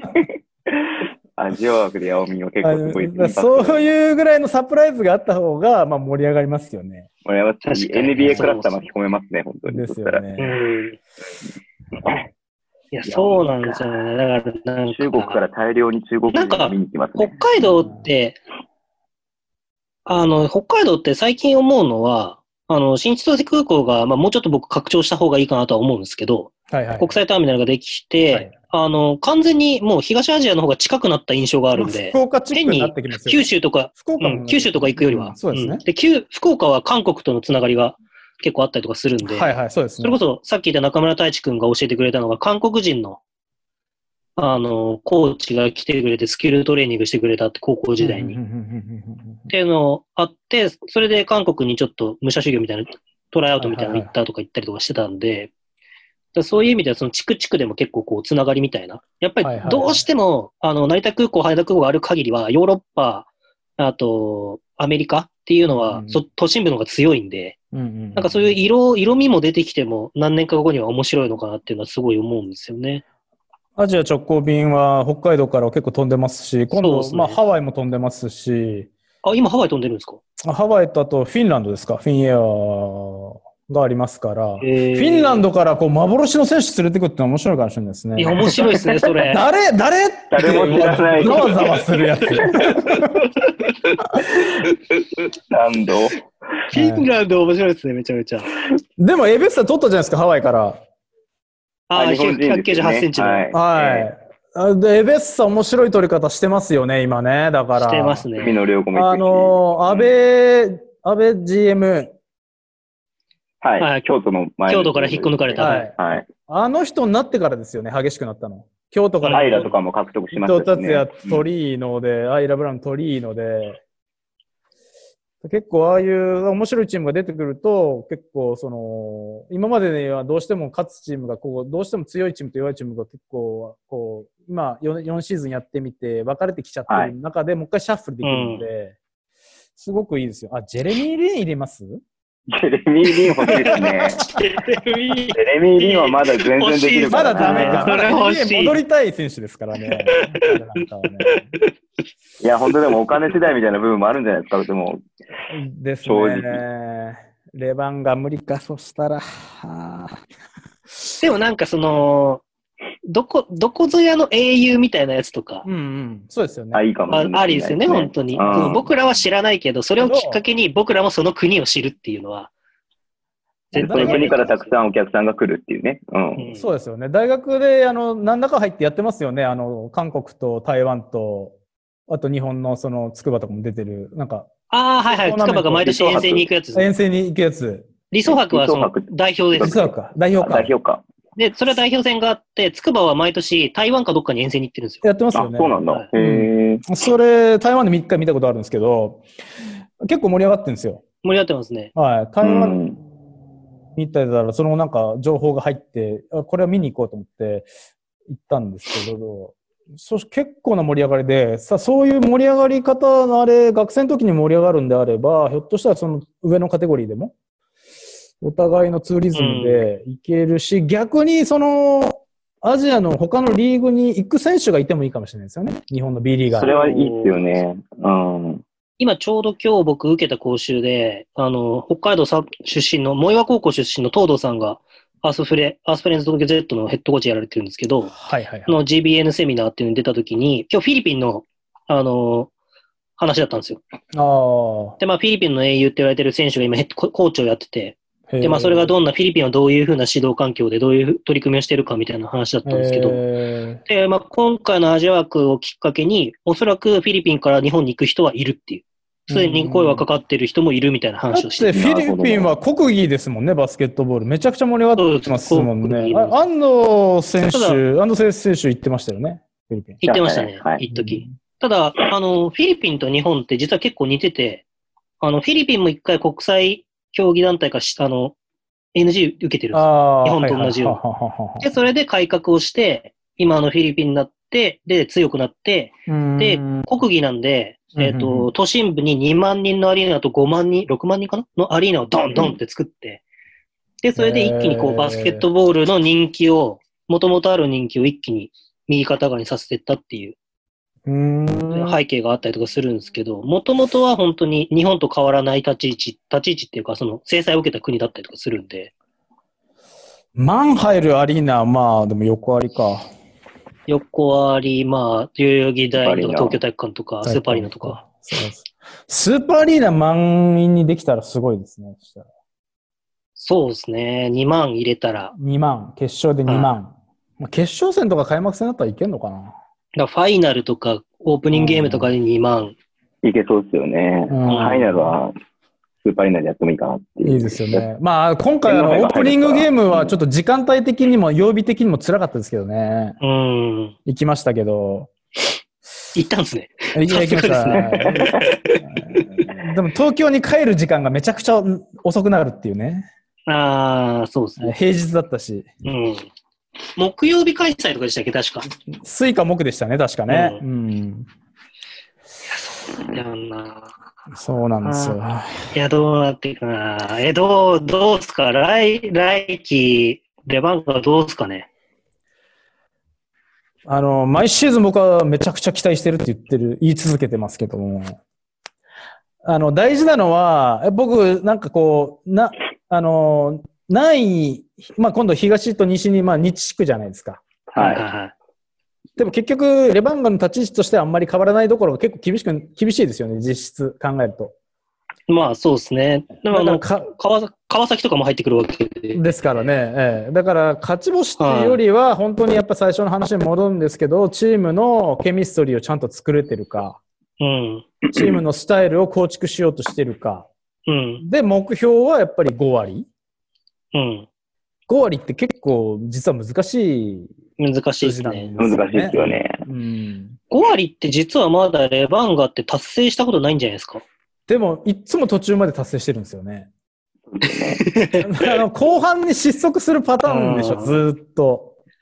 だうーんまあそうですね。だからレバンガの、あの、僕、すごい、あのーなんつうんだ、失礼な発言になるかもしれないですけど、レバンガってやっぱり、あのーリーグの中の後ろも弱いんですよ。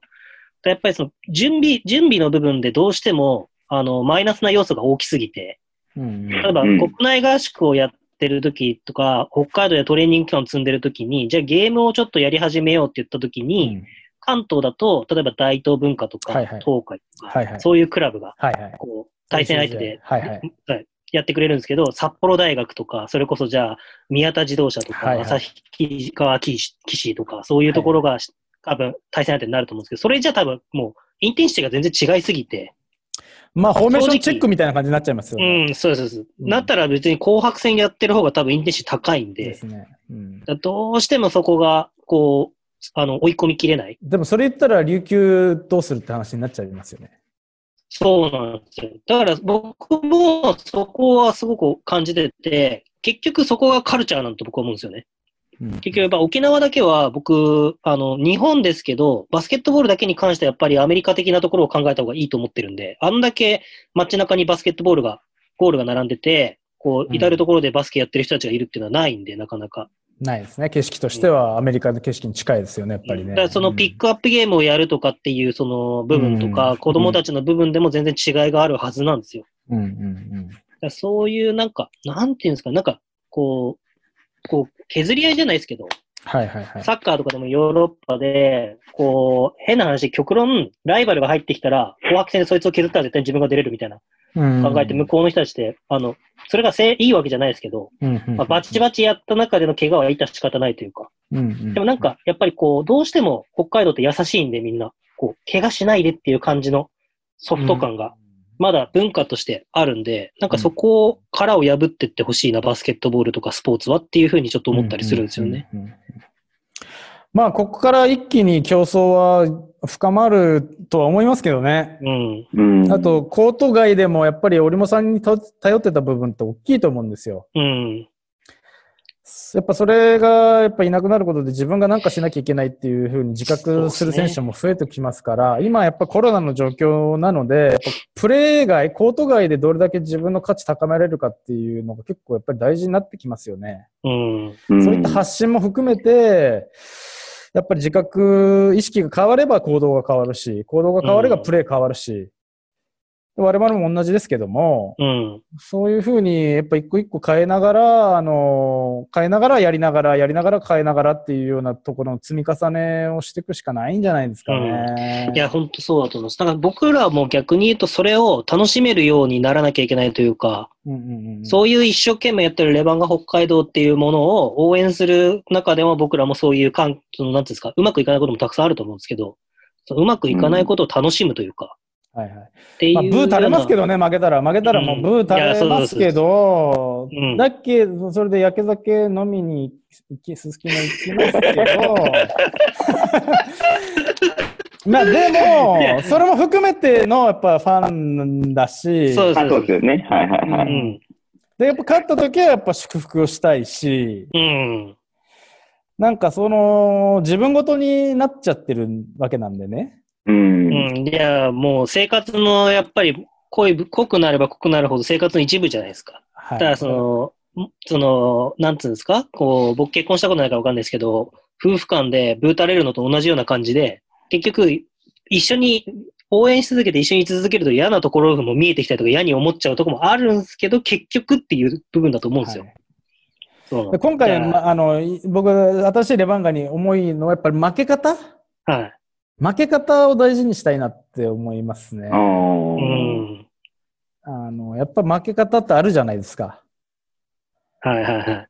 その時に、やっぱり最後のタイミング、どういう負け方したのかっていうことを、選手にも意識してほしいし、我々も意識して、何があれ足りなかったのか。ひょっとしたらもっとフリースローの時ブーイングしてたら、あれ、あのフリースロー相手外してたんじゃないかとか。うん。うん。で、なんか一個こうやって、こう振り返りがこうあんまりないっていうか、メディアもこう次の試合前はやるんですけど、試合の後ってあんまりないから、こういうとそこうなろんにですよね。うんそうなんで振りすよ返りとその次の週、節に向けてのみたいのがあって、繋がっていくと結構面白いかなっていうふうに思いますね。そうなんですね。僕、このポッドキャストでもよく言ってるんですけど、まあ、関東に住んでてよくアルバルクの試合とか、はいはい。あと、どこだ、僕が行く、まあ、渋谷とか川崎とか行くんですけうどんうんうん、まあ、あの、下だと、B2 だと Z の試合とか、アスフレとかの試合行くんですけど、あの、まあ、仲いい人たち、僕の中で多いのは、アルバルクとアスフレが多いんですけど、うんうんうんすごいなって思うのが、終わった後の飲み会でも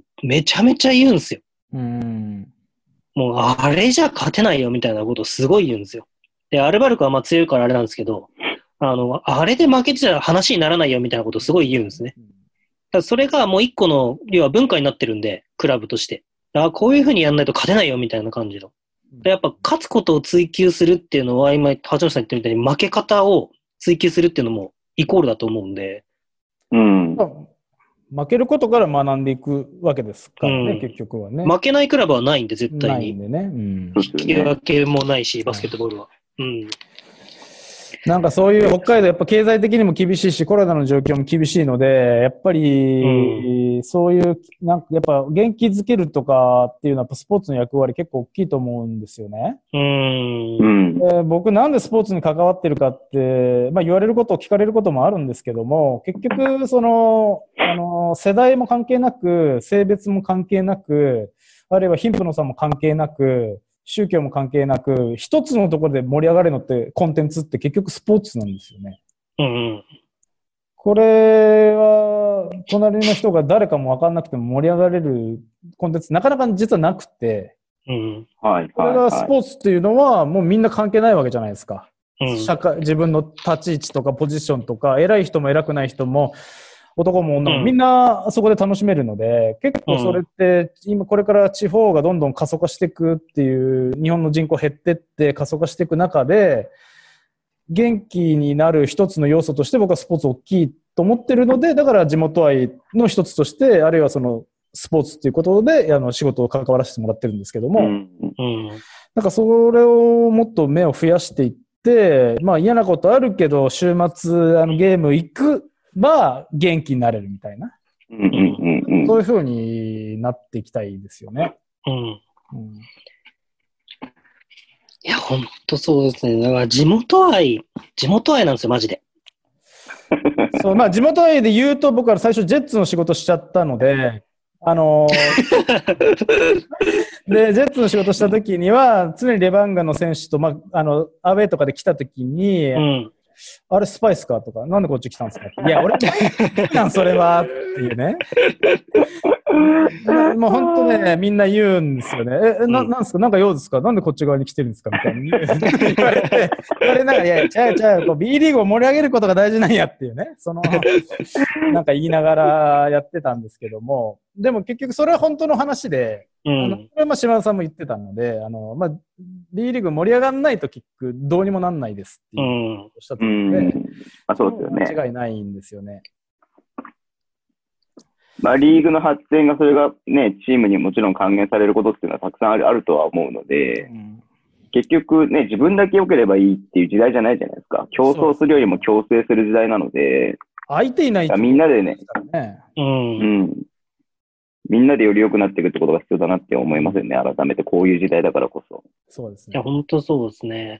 でも、レバンガに関して言うと、すごい僕素晴らしいなって、北海道やっぱ、そこいうとこ好きだなってすごい思うのが、うん、あの、まあ、ズボンさんもそうなんですけど、なんか、なんでズボンさんレバンガ応援してるのか僕ちょっとわかんないんですけど。いそれちょっとわかんないですよ、僕もね。や、僕でもよく分も、かってないです よ。はいでも、こういう人が、こう、レバンガを発信してるっていうことが、こう、しっかりと一つのステータスというか、受け入れられてることが、また北海道って僕魅力的なところだと思うし、まあ、他の地区もそういうとこってたくさんあると思うんですよ。うんあの、別に全然地元とか関係ないけど、私は千葉をし応援してるとか、僕ははいはいはい。川崎応援してるとかって人もいるのが、まあ、日本の良さであったりとか、そういうより一層僕、北海道ってそういう、なんていうんだ、りょうたさんもそうなんですけど、さっき言ったみたいに、どさんこじゃないけど、ずっとこうやって、北海道を大切にしてくれてる人、織茂さんもそうですし、うんっていう人に対する、そうなんですよねこう、エ織ールっ茂さてんいうのは人一倍熱い場所だと思うんで、桜井選手も結局北海道人じゃない、どさんこじゃないのに、めちゃくちゃ北海道のこと考えてますよね。そうなんですよね。それって本当不思議だけどありがたいし、で、そのありがたいっていうだけじゃなくて、それをなんとか一緒にこう、サポートしていきたい。ね。うん、なんか、こう、まあ残念ながら織茂さんは引退しちゃいましたけど、こう、戦っ、一緒に戦ってる間にやっぱりそれを何かまた違う形で僕らも示せるようにならなきゃいけないのかなっていうふうにすごい思うし、こういうのってなんかすごいですよね。なんか、なんて言うんだろう。もうファイターズもコンさんもこれ一緒だと僕思うんですよね。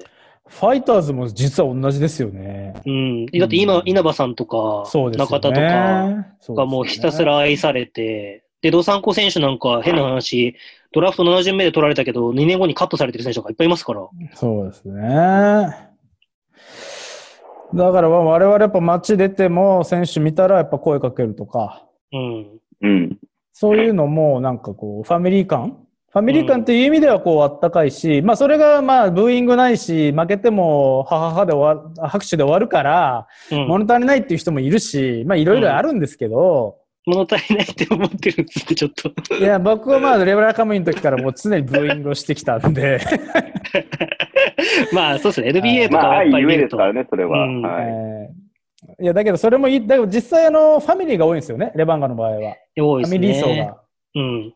だから子供連れで来てくれてる人とも結構いるので、うん。そのファミリー向けのサービスとかサポートもチーム側としてやっぱ考えてるし、そうですよね。もっと何できないかっていうのをなので、試合時間やっぱあんまり遅くなってほしくないな、リーグさんとかっても思うし、ううん。ん。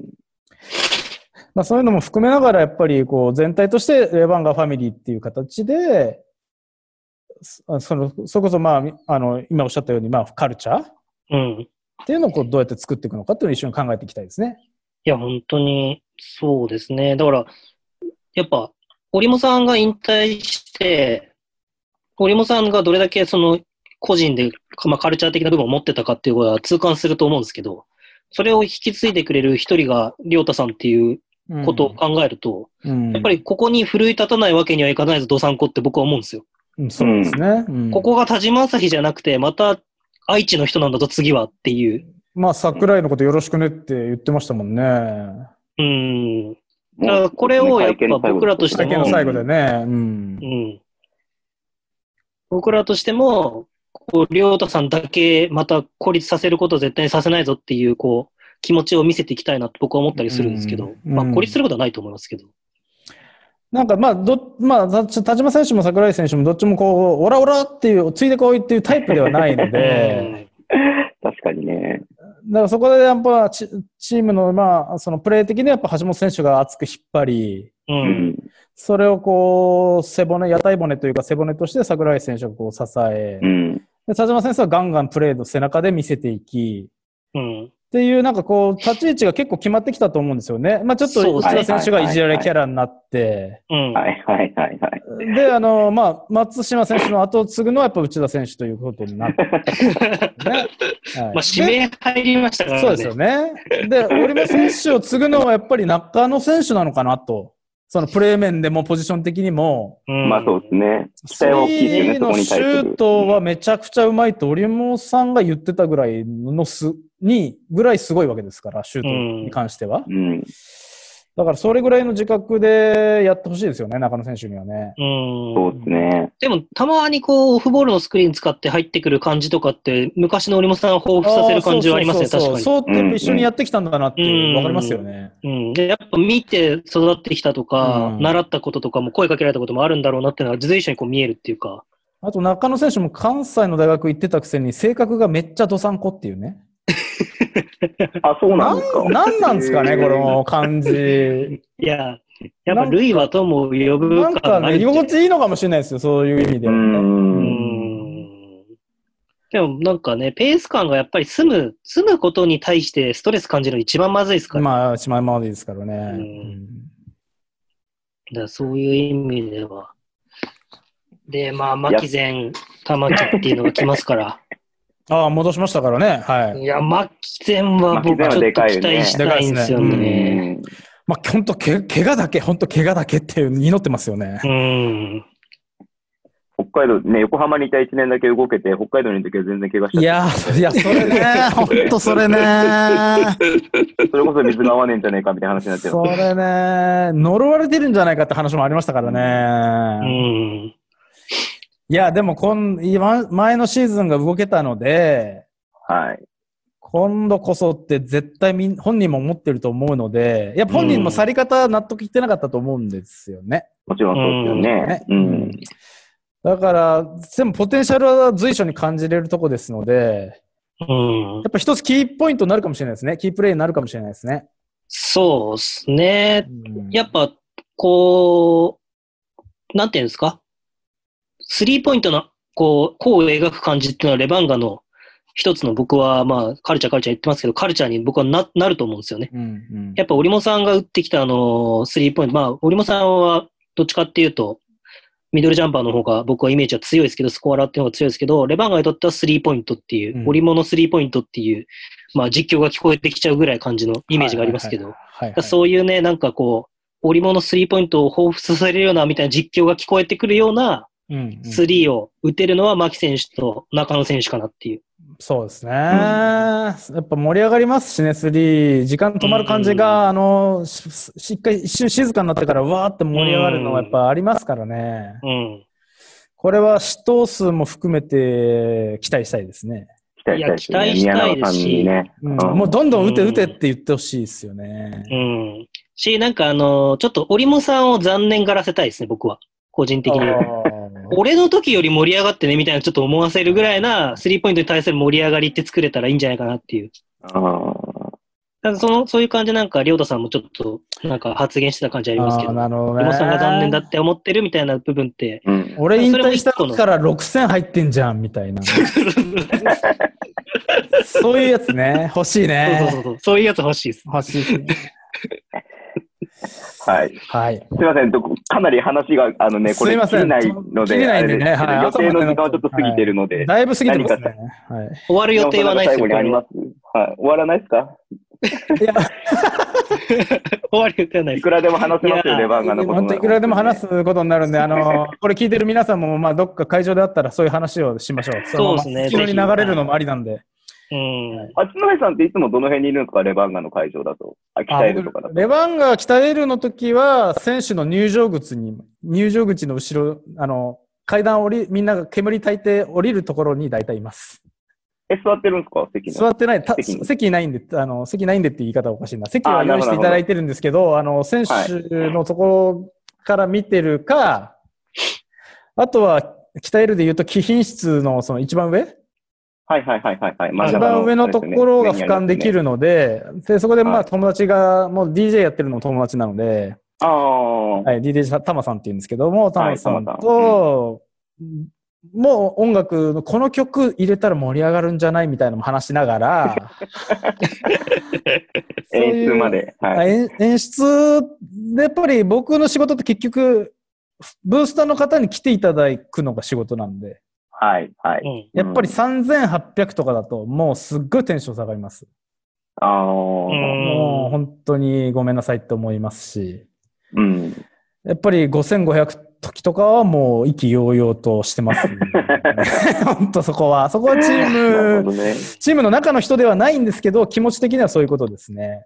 う。うんん。なので、まあ会場とかもフラフラしてる時もありますし、はい。声かけていただきたいですし、なんかアイディアとか本当あったら、本当僕ツイッター仕事の話一切してない、ただのバスケット好きおじさんしかしてないんですけども、 全く仕事のツイートしてないんですけども、でもそういうとこでもなんかみアイディアとかその意見とかあったら聞きたいですし、こう、あの、いろんな集約してチームにお渡し、その意見を中お渡しするってことできますので、おおここは聞きたいなと思ってますね、常に。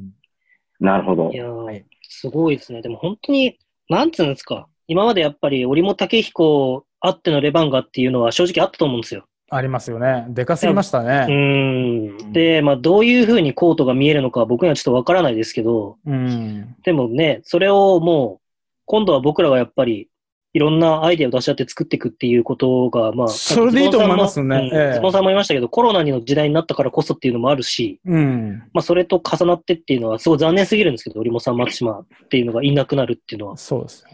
でも、チームの、チームの雰囲気っていうか、まあ、そのフロント側というか、チームスタッフとしては結構オープンですよね。やっぱレバンガって、他のチームに比べてもレ、オープンな部分はあるので、やっぱりいろ、本当みんなで作り上げていきたいですよね。これからうのんレバンガ。うんだから、レバンガ2.0っていう感じでやっていきたいですね。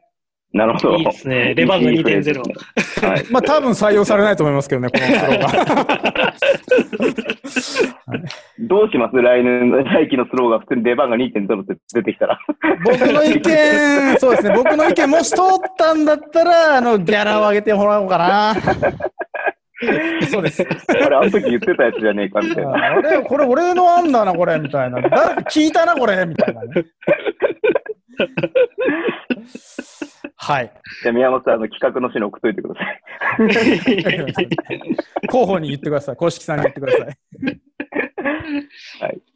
すいません、じゃあ、あの、長々とあはい。りがとう長ございました。々とどうもありがとうございました。は山田まだ全あ然話足りないなっていうのがありますので、またぜひ、またぜひ、よはい。よろしくお願いしまろしくす。お願いします。はいじゃあ宮本さん、なんかか簡単に締めてもらっていいですかいや、もう本当に、もう全然時間は足りないですし、終わることはないんですけど、この話は。なんかこういうことを、まあ、中身はちょっとね、あの、皆さんにどう響くかはちょっと、いいこともあるし、悪いこともあるかわかんないんですけど、で、僕が日頃から発信してることは皆さんにとってはすごく、なんだこの野郎って思われることは多々結構あるので、あれなんですけど、それでもこうみんなで新しいレバンガを作っていくっていう、その一人であるっていうことを僕は強く思いたいなという気持ちを持って新シーズンに向かいたいので、なんか、えっ、と、新しいことというか、いろんな、また、さっき、八野さんもアイディアって話をしてくれましたけど、いろんなことをみんなで話して、みんなで盛り上がって、まあ、バスケっていうのを北海道の文化の、レバンガを北海道の文化の一つにしていけたらいいなと思いますので、ぜひ、また八野さん、よろしくお願いいたしますということでぐ。だぐだですいませんでした。いえいえ、とんでもないです。面白かったです、はいめちゃくちゃ。はい。じゃあここ最後今日今回はこのもう一生聞くこともないかもしれないこのこ言葉でお別れしたいと思います。頑張れレバンガ